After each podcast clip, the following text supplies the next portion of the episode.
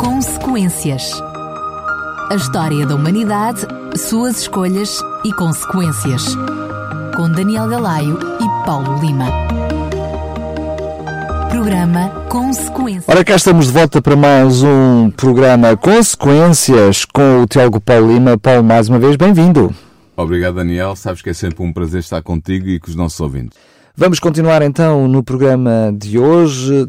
Depois, eu diria de tristemente, no programa anterior temos falado e assistido um pouquinho sobre aquilo que era, um, que foi a queda do ser humano na Sim. Terra, o pecado, a entrada do pecado com Adão e Eva.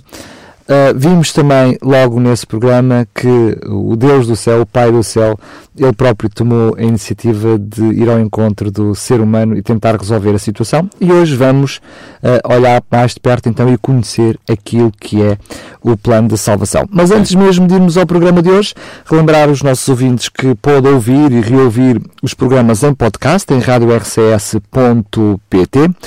e uh, fazer até o download e poder ouvir tranquilamente depois, quer em casa, quer no carro, ou então ficar e ouvir mesmo no site da RCS.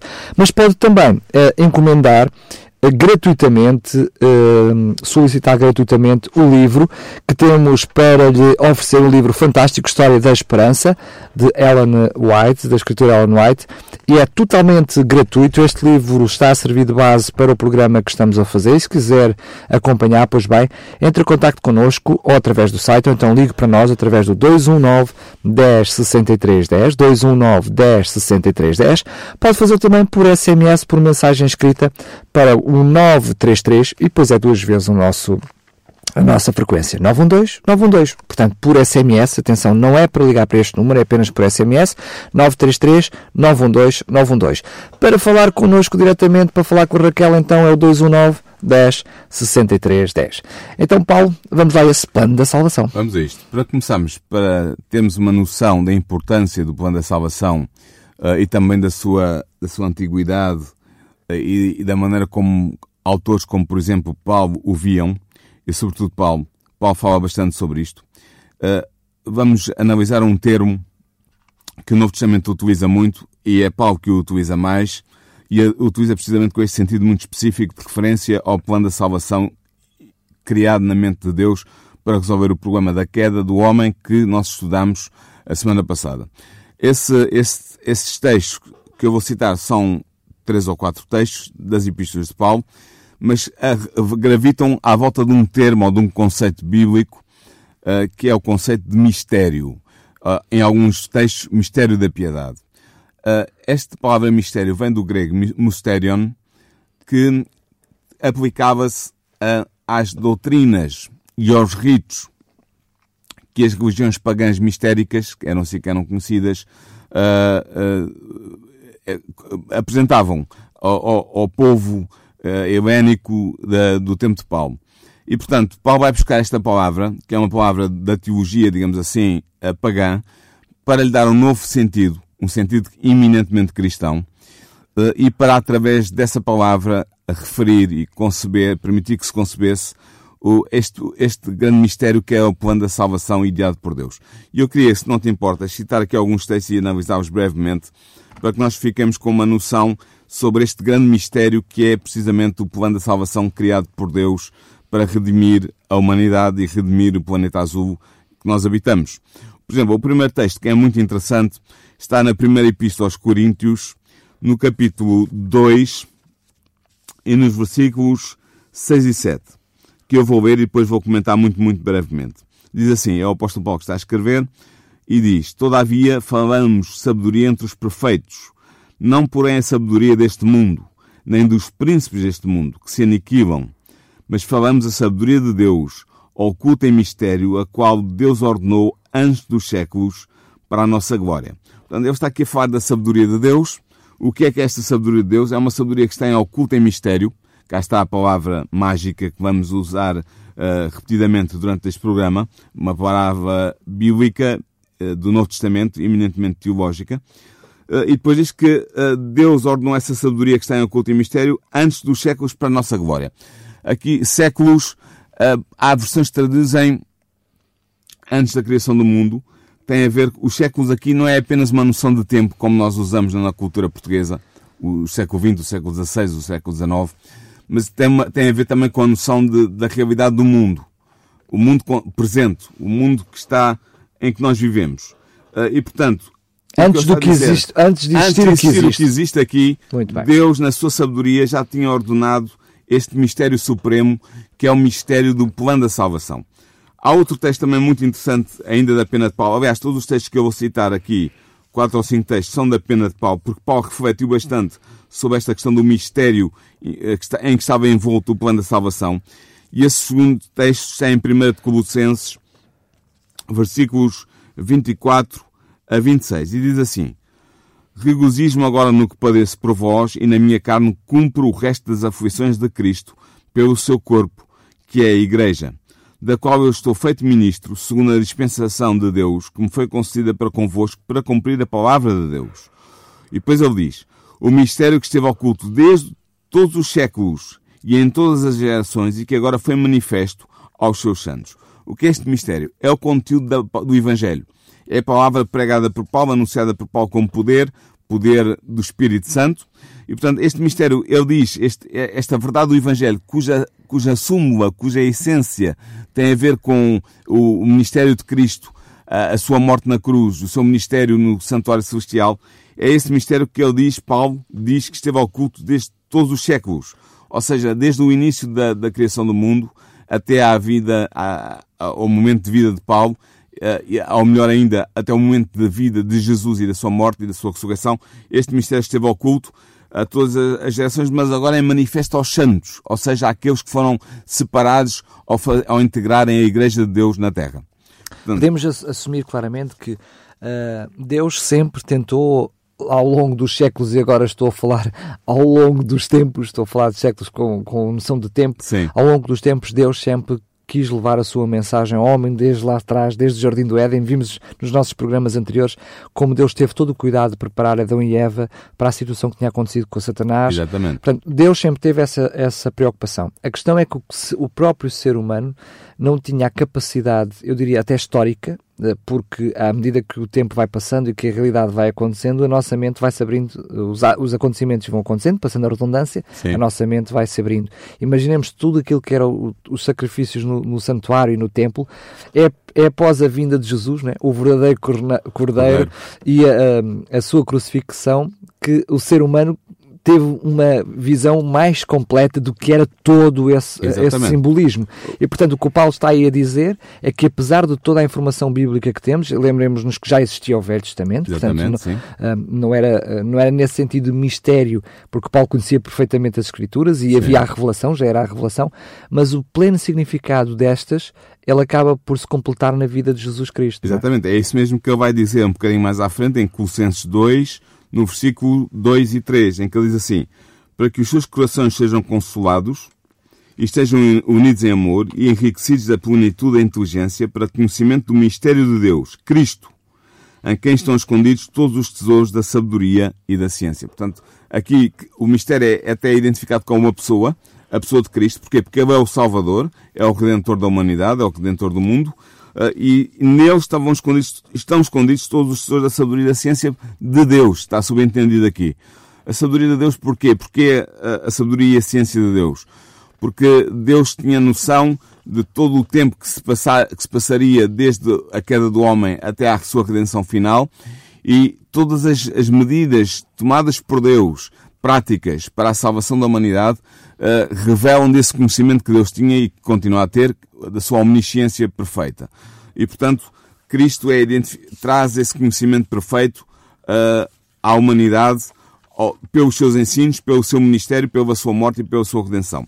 E ainda um outro texto, para finalizar estes textos bíblicos sobre o mistério da piedade, ou o mistério da salvação, ou o plano da salvação, como mistério, uh, está em 1 Timóteo, capítulo 3, versículo 16, e, e, e o apóstolo Paulo diz assim: e sem dúvida alguma, grande é o mistério da piedade. Aquele que se manifestou em carne foi justificado em espírito, visto dos anjos, pregado aos gentios, querido no mundo e recebido acima na glória. Portanto, está aqui a falar, esta pessoa que está, de que ele está a falar é Cristo Jesus, e portanto, este é o mistério da piedade, cá está uh, a noção de que eu comecei por introduzir neste programa. Uh, e este mistério porquê? Porque ele é a revelação da vontade de Deus, da ciência de Deus, da ciência que leva à salvação do, do ser humano, uh, e tudo isso está condensado em Cristo. Portanto, e quando nós falamos deste mistério, nós estamos a falar do plano da salvação, que é um termo uh, que não, não surge assim, tal e qual na Bíblia, mas que é um termo, é uma, uma noção teológica, da, da teologia do cristianismo, uh, e que é muito relevante e que eu gostaria de desenvolver um pouco contigo. O, como, é que, como é que Jesus e Deus Pai, Deus Filho e Deus Espírito Santo conceberam este plano na sua mente antes da fundação do mundo? O mundo aqui, no grego é cosmos, pode ser interpretado de duas maneiras, ou o planeta Terra, ou então até o universo. Os teólogos debatem, dividem-se, uns defendem que este plano da salvação estava concebido antes mesmo de Deus ter criado o universo, porque Deus já sabia que o mal iria surgir no seu universo e, portanto, iria ter que haver uma solução para ele, e essa solução era a solução baseada no sacrifício do, do Filho de Deus. Uh, há outros teólogos que dizem que não, uh, que esse plano foi fundado uh, antes da criação do planeta Terra, ou melhor dizendo ainda, da biosfera do planeta Terra, ou seja, da parte viva, animais, vegetais, o homem, que foi criado para habitar, foram criados para habitar este planeta. Portanto, dividem-se. Ellen White, no seu livro que estamos a abordar aqui, A História da Esperança, ela eh, toma posição dizendo que o plano, pelo menos se não foi totalmente concebido ab início, no momento anterior à criação da Terra, pelo menos foi recapitulado e foi, uh, um, um, como é que eu ia dizer, foi repescado uh, nesse momento e aplicado a partir daí.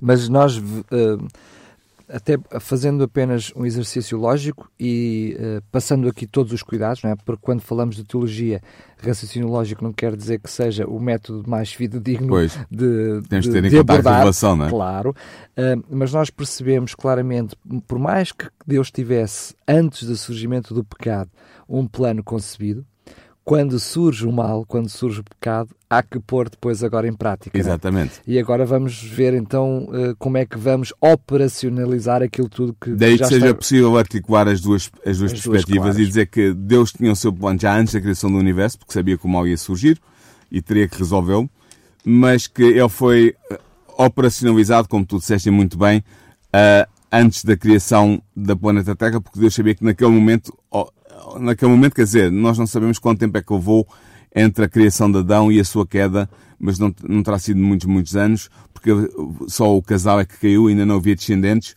uh, e portanto não terá sido muito, muito tempo. Mas sabemos que mas há houve- um hiato de tempo há um hiato entre de tempo. o surgimento do pecado e, a- e o- e o surgimento da Terra. Portanto, este hiato de tempo é onde existe este, este operacionalizar eh, Do plano. do plano da salvação. Uma coisa é certa, quando Deus, através do seu Filho, cria a, biosfera na Terra, cria o- a Terra no- no- tal como nós a conhecemos hoje, não exatamente porque o dilúvio veio alterar muita coisa, mas pronto, eh, grosso modo, eh, quando ele cria a Terra, hum, ele já sabe que vai haver a queda. E, portanto, já, já está pre- previsto, o plano já está posto em prática, já está posto no sítio, digamos assim, está pronto para arrancar quando for necessário. O que é verdade é que quando houve a queda, hum, no céu houve uma consternação geral porque percebeu-se rapidamente que a família inteira de Adão estava condenada à morte. Porque ao haver a quebra do contrato de fidelidade, digamos assim, entre Deus, Criador, eh, e o homem e a mulher, suas criaturas, eh, ao romper esse contrato de fidelidade, eh, por causa, como eu mostrei na semana passada, pela quebra dos mandamentos da lei de Deus, o homem afastou-se da fonte da vida, que é o Deus Criador. E, portanto, ao se afastar da fonte da vida, estava necessariamente destinado a, a morrer. E ele tinha sido avisado claramente, como nós vimos a semana passada, que era esse o destino que seria o seu caso ele falhasse em cumprir a, única ordem que Deus lhe tinha dado. Mas nós imaginemos que, da mesma forma que há alegria no céu sempre que uma alma se converte a Jesus e volta para Deus, não é? Da mesma forma que há alegria no céu, também há tristeza quando o pecado Exatamente. surge na humanidade. Imaginemos quando ele surgiu pela primeira vez, não é? Claro, claro que sim. É interessante ver que no livro que nós estamos a, a seguir, a autora chama a atenção para o facto de que eh, o Filho de Deus e, e- e Deus Todo-Poderoso, o Criador, eh, ambos são Criador, mas Deus Pai e Deus Filho entraram em, em, em confabulação, portanto, começaram a, a, ver o que é que iriam fazer, como é que iriam, o que é que iriam fazer. Eles sabiam o que é que iriam fazer, mas uh, é desencadear ou é? operacionalizar o plano o plano. Até porque percebemos foi... claramente que cada um depois tinha tarefas diferentes. Exatamente, nesse plano, exatamente.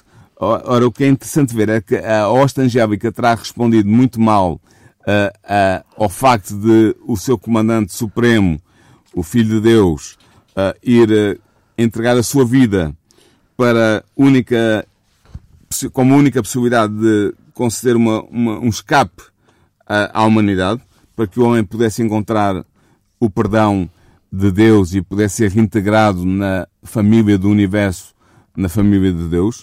Uh, nós percebemos que inicialmente os anjos não devem ter ficado muito contentes. Porque, Quem ficaria, né?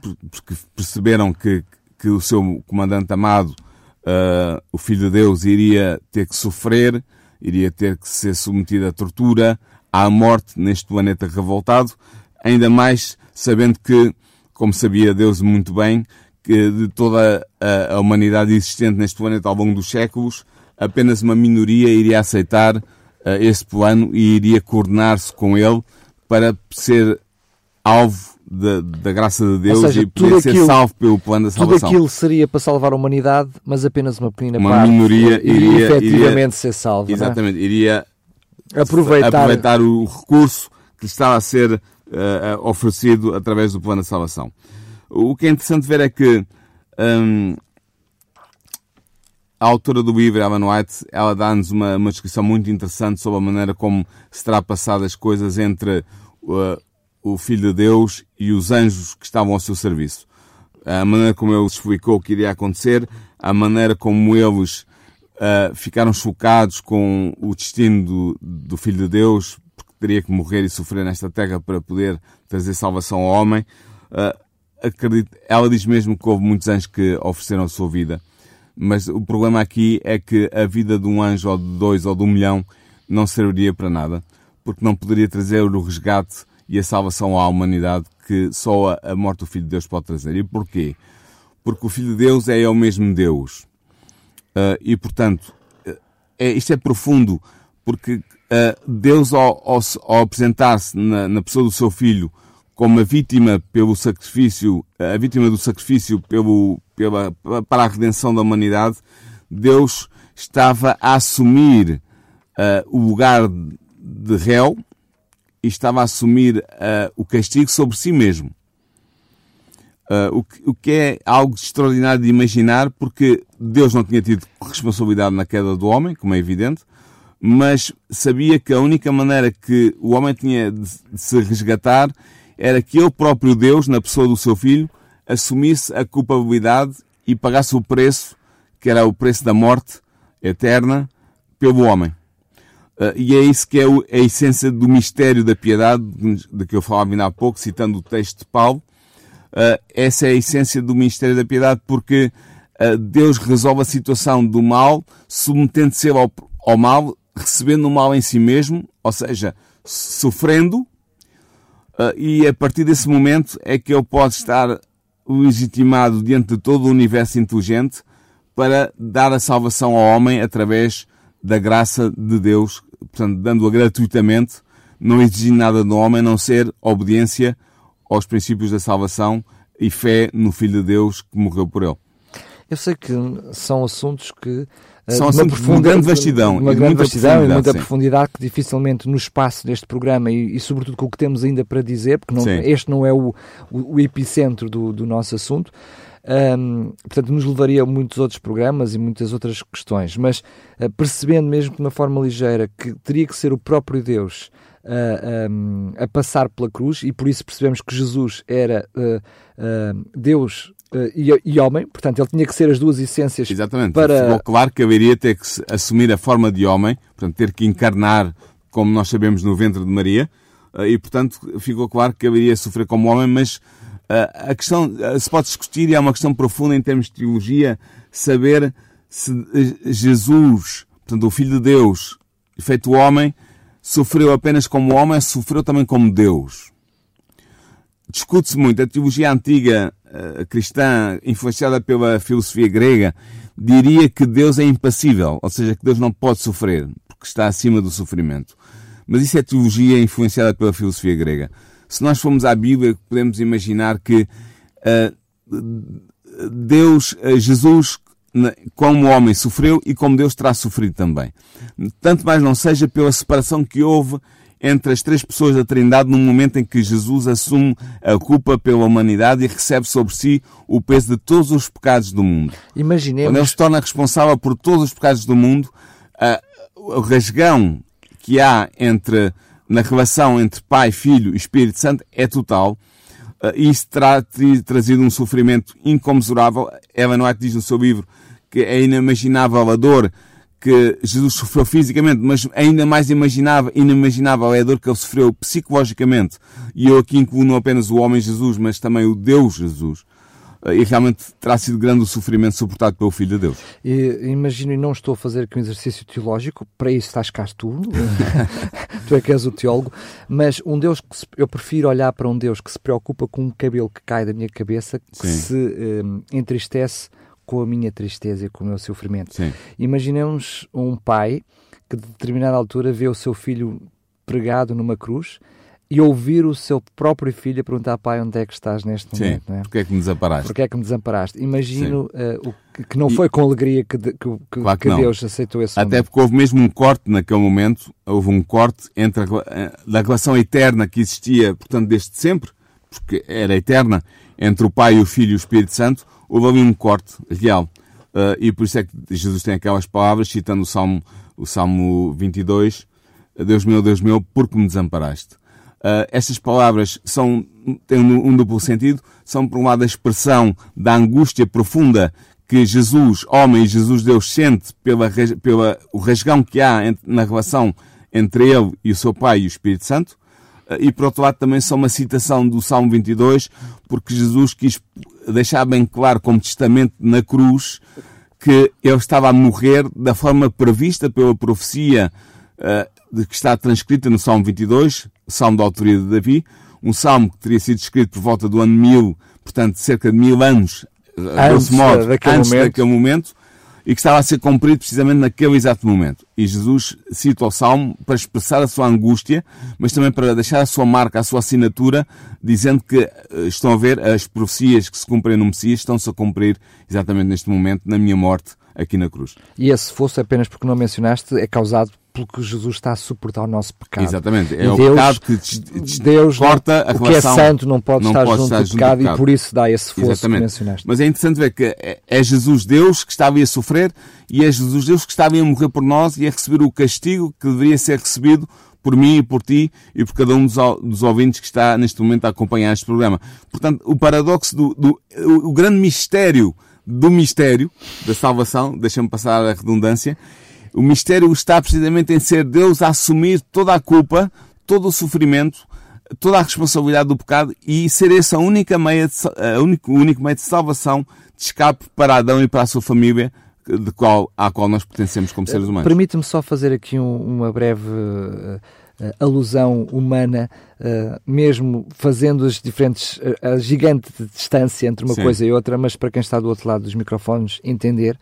Imaginemos que um pai diz ao determinado filho para não fazer determinada coisa ou não ter determinada atitude, e se o fizer, que se dá direito a um castigo.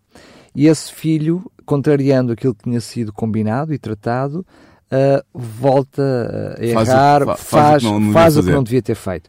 E o pai vira-se para o filho e diz: Olha, filho, tu fizeste, tem que haver um castigo, o pai vai te castigar Uh, e o filho diz: Olha, pai, eu não quero, uh, eu amo-te muito, não quero que me castigues. Mas este pai, porque não é só um pai de amor, também é um pai assertivo, como é o nosso pai do céu, diz: Olha, o castigo tem que acontecer. Mas não pode ser a irmã apanhar o castigo. Claro. Não pode Ou ser o gato assim. Lá de casa. isso não, não, não, não, não tem a ver com o combinado.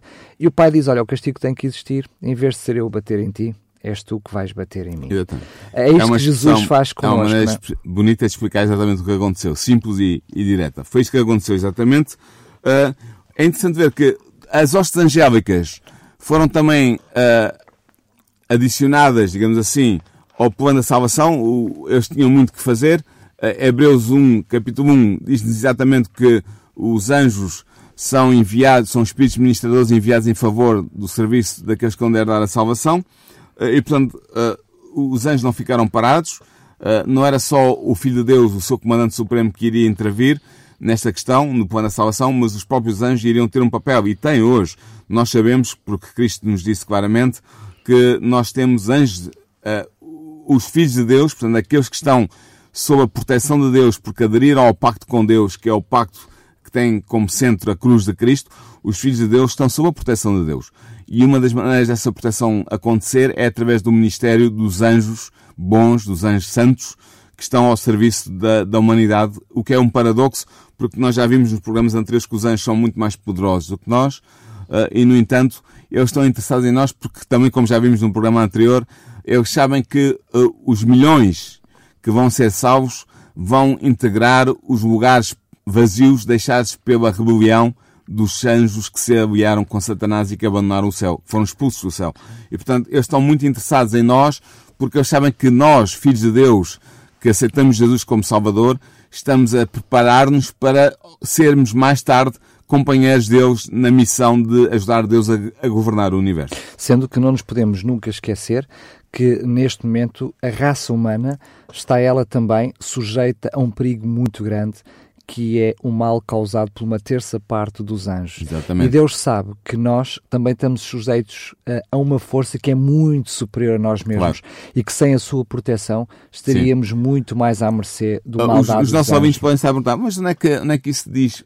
Quando nós vamos ao primeiro e ao segundo capítulo de Jó, nós vemos lá claramente que quando, quando Satanás vai, juntamente com os filhos de Deus, à presença de Deus num concílio, que, que nós não sabemos quanto é que acontece, mas que é regular e tem a ver com a administração do universo, eh, Jó acusa, eh, Satanás acusa Jó publicamente e depois deixa claramente notar que é por causa da proteção de Deus que Jó não só era abençoado em termos das suas riquezas, mas tinha a sua vida garantida, porque Deus diz-lhe podes tocar nas suas bens, na primeira vez, no primeiro desafio, podes tocar nos seus bens, mas não podes tocar nele. Aliás, o... E Satanás teve que se conformar com o que lhe foi dito, porque ele estava sob proteção de Deus.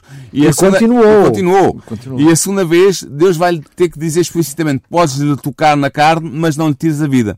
E Satanás tem que se conformar com as limitações de Deus. Portanto, todos os filhos de Deus, que são filhos verdadeiros, que estão na fé em Cristo Jesus e que estão ligados a Deus, pertençam a que igreja pertencerem, eh, fazem parte da igreja invisível, que é a igreja composta por todos os verdadeiros crentes, que só Deus conhece quem são.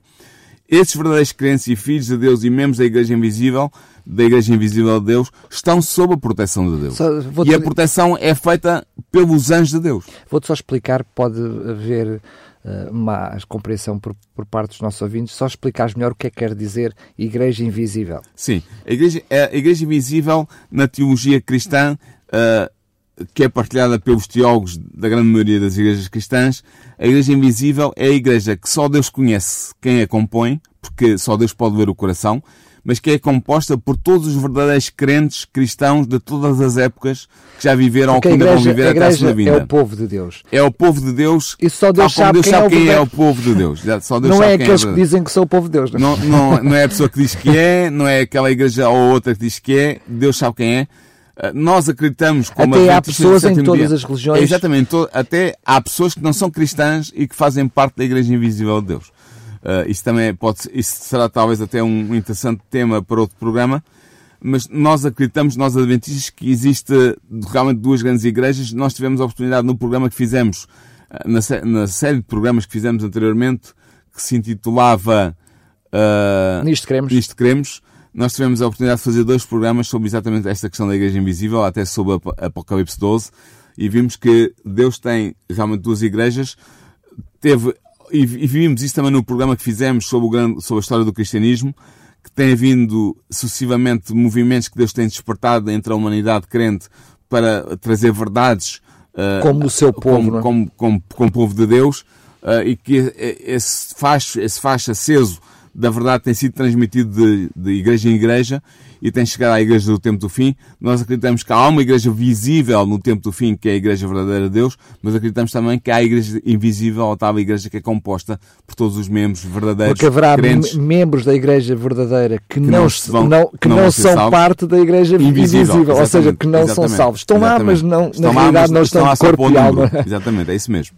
Mas voltando ao nosso, ao nosso programa de hoje, uh, Jesus era o único meio possível de salvação para a humanidade.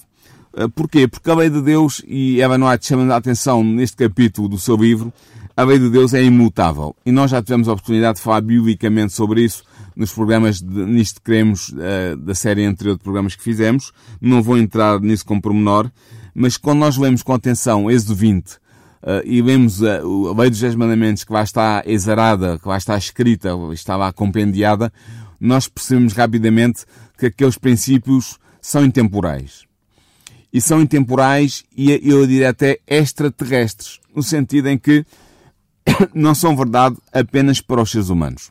Quando Deus não traz outros deuses dentro de mim, isso é tão verdade para ti e para mim hoje, como, como era para, Adão, como é para os anjos. Claro. Aliás, o problema da revolta que nós vimos também num programa já que fizemos nesta série de programas que está a começar nas consequências.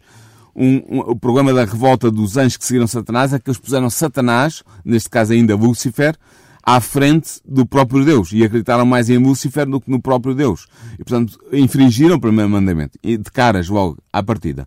Portanto, estes mandamentos, nós quando vemos de 20 e vemos com atenção, vemos que eles são mandamentos morais intemporais, e que são imutáveis porque eles exprimem o próprio caráter moral de Deus. Se, se, são se, a expressão do próprio caráter moral de Deus. Se o caráter de Deus, se Deus é eterno, podemos até assumir que ele, uh, uh, o caráter de Deus é eterno o caráter de Deus é eterno. com ele em si mesmo. Claro, e portanto a lei que exprime esse caráter moral de Deus é uma lei eterna em si mesma e se é eterna significa que é imutável. E, e nós vemos que o plano da salvação sublinha isto. Há muita gente que diz, ah, mas a salvação pela fé põe de parte também. Não, isso não faz sentido. Porque, quando nós pensamos bem, só houve necessidade de haver um plano de salvação precisamente porque a lei tinha sido infringida por Adão, e nós vimos isto a semana passada, a maneira como Adão e Eva infringiram a lei de Deus ao comerem do fruto proibido.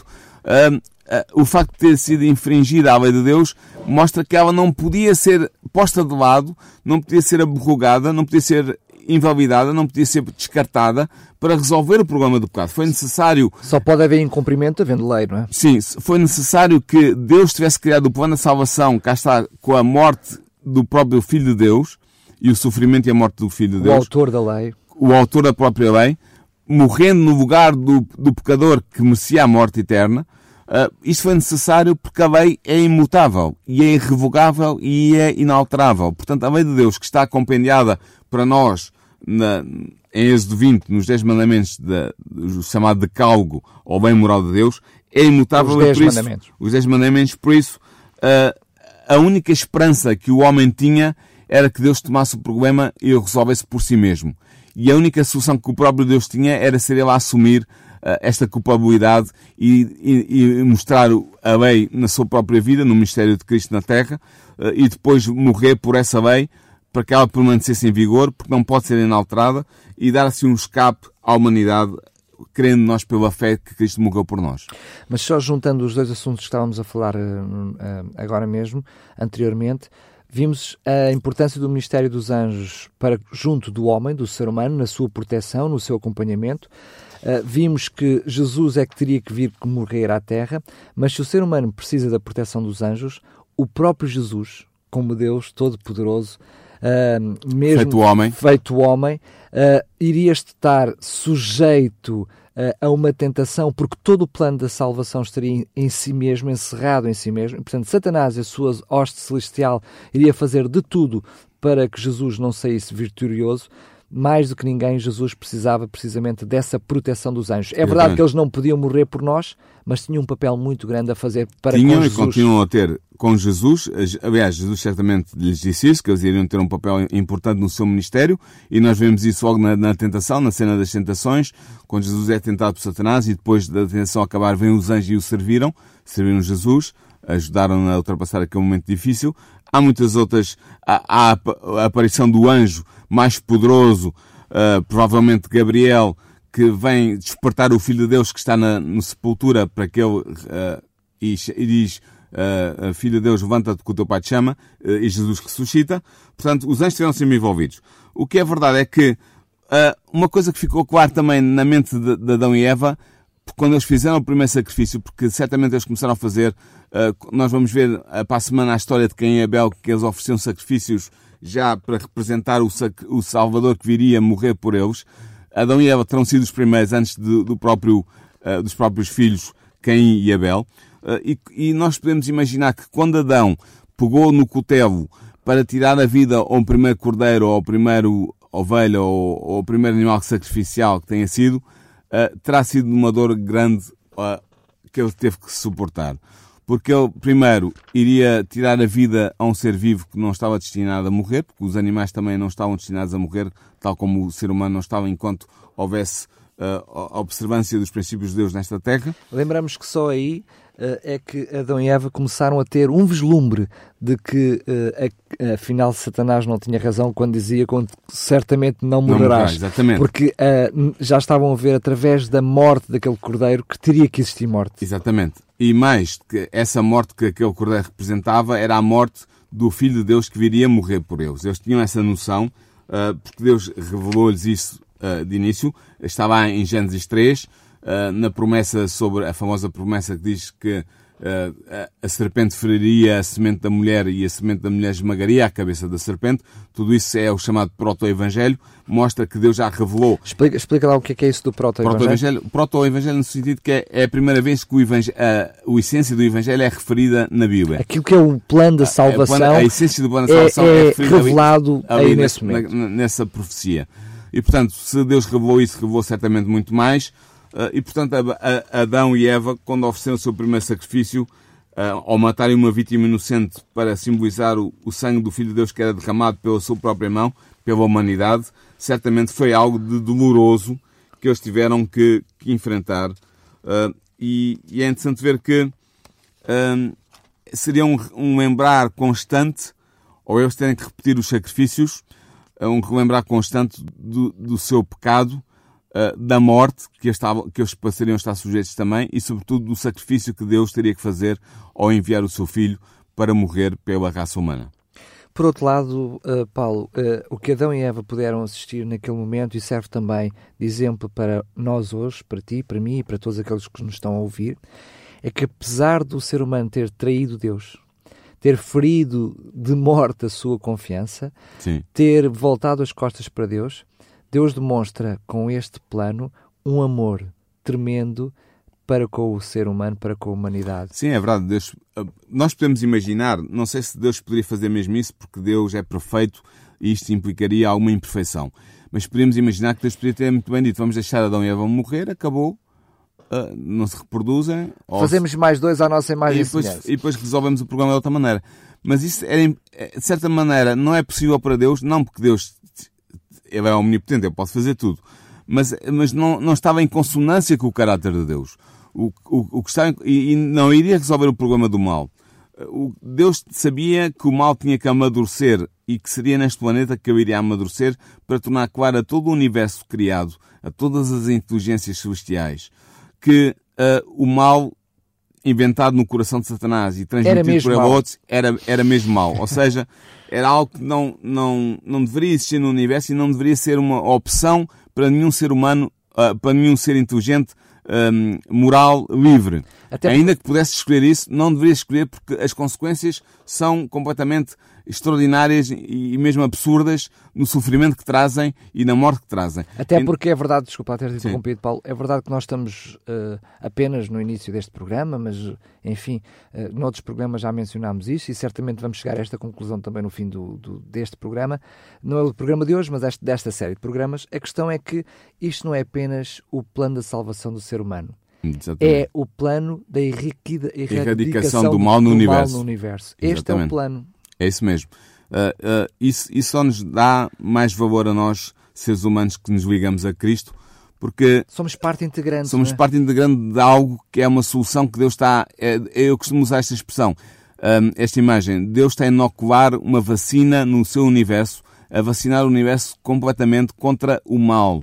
A partir do problema estar resolvido aqui na Terra com a, e, e, com o, o protagonismo total em Jesus, portanto, o Filho de Deus, quando o problema estiver resolvido, o mal não voltará a surgir no universo, porque todas as, as consciências morais e inteligentes do universo terão percebido o que é o mal e não quererão escolhê-lo para, para, como projeto de vida. Portanto, ou seja, aqueles que nunca pecaram terão em sua mente motivos para não o fazerem. Sim. E aqueles que pecarem, que pecaram, Mas, são destruídos para, toda, para todo o centro. Ou seja, Satanás deixa de existir, os seus anjos. Sim, nós iremos ver isso mais para a frente. Uh, ou seja, o, o mal terminará em si mesmo. Exatamente. Amém. Mas mais do que, que assim isso, é. além de terminar, ficará. É, é, como uma vacina, porquê?